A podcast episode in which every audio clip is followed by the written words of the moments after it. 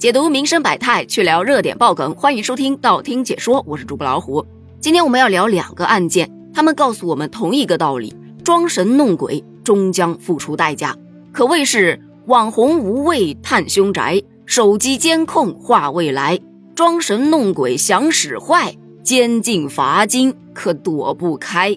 我们先来聊第一个案件。话说，在某短视频平台，有一位拥有两百五十多万粉丝的博主，他在社交媒体平台上发布了一则视频。视频当中有一个非常古旧的房子，而这个房子呢，被他渲染成了所谓的鬼屋、凶宅，吸引了很多人的眼球，其中就包括周女士。不过，周女士跟其他小伙伴不一样啊，其他小伙伴是抱着猎奇的心态去看的，而周女士只想维权。因为这博主拍的这栋房子就是他们家的，他向博主表明身份，要求他删除视频，但是那位博主不仅拒绝了他的请求，还把他给拉黑了。于是周女士和她的弟弟一起到人民法院去提起了诉讼，在法院的支持下，姐弟俩维权成功。法院认为。这一位博主为了博人眼球，擅自进入到他人的房屋去拍摄视频，并且捏造、传播关于他人房屋和他家人的虚假信息，并且视频对外发布后还引起大量网友的过度关注、讨论和转发，已经形成网络暴力了，严重伤害了周女士和她弟弟的感情。于是，经过现场调解，这位博主当庭书写了道歉信，并向周女士姐弟俩支付了三千元的精神补偿费。这个事件曝光之后，很多网友表示，这个网红的下线果然是用来打破的。只有你想不到，没有他做不到。糊弄人果然毫无底线。也有小伙伴表示，才罚三千，这犯罪成本未免也太低了点吧？多少得加个零啊？虽说我也是这么认为的，但是吧，他们双方是经过调解之后协商出来的这个补偿金额，人家当事人都接受了，咱们有什么理由不接受呢？不过这个事儿也告诉我们，不要随意擅闯民宅，别用各种装神弄鬼的手段去骗取流量。这么做不仅不道德，还有可能会吃上官司。咱们再来说说第二个案例，前面那个如果是装神弄鬼全靠嘴，那这个案例好歹人家靠了点科学技术。说在二零二零年，你看三年前的事儿了，有一位李女士，她在家里头刷着短视频呢。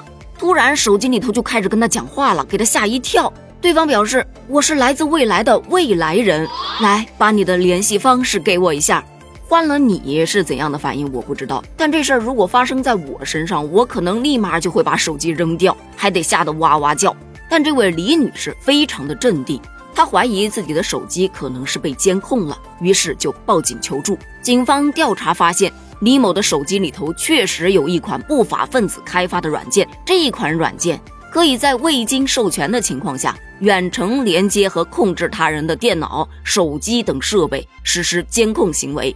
后来法院查明，开发这款软件的高某已经向至少七百多个人提供使用了这款 APP 了，违法所得至少有两万多块钱。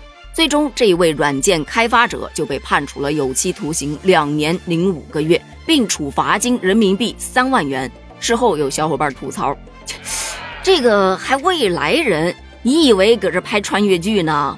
叫他透露一下下一期的彩票号码，中了我就信；要是没中，这就属于诈骗了，必须要严惩。”还有的小伙伴特别逗，就说这七月半中元节快到了，魑魅魍魉们现在是都跑出来搁这儿诈骗了。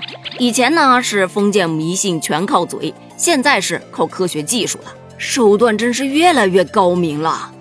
所以说，通过以上的案例，咱们可以得出一个结论：那些所谓的鬼，要么是人编的，要么是人装的。别信谣，当然也别造谣。另外，大家的手机啊，千万不要随便去下载那些来路不明的软件，你压根都不知道那些软件背后绑着一些什么样的奇怪手段。所以，要下载软件，也要到正规的软件商店去下载。与此同时，也别什么软件都开通全部权限，给自己的手机留点隐私吧。毕竟你的个人信息可全在你的手机里呢。最后的最后，遇事儿千万别害怕，有困难找警察。好了，本期话题就聊到这儿了。对于这些装神弄鬼的，你有怎样的看法呢？欢迎在评论区留下你的观点哦。咱们评论区见，拜拜。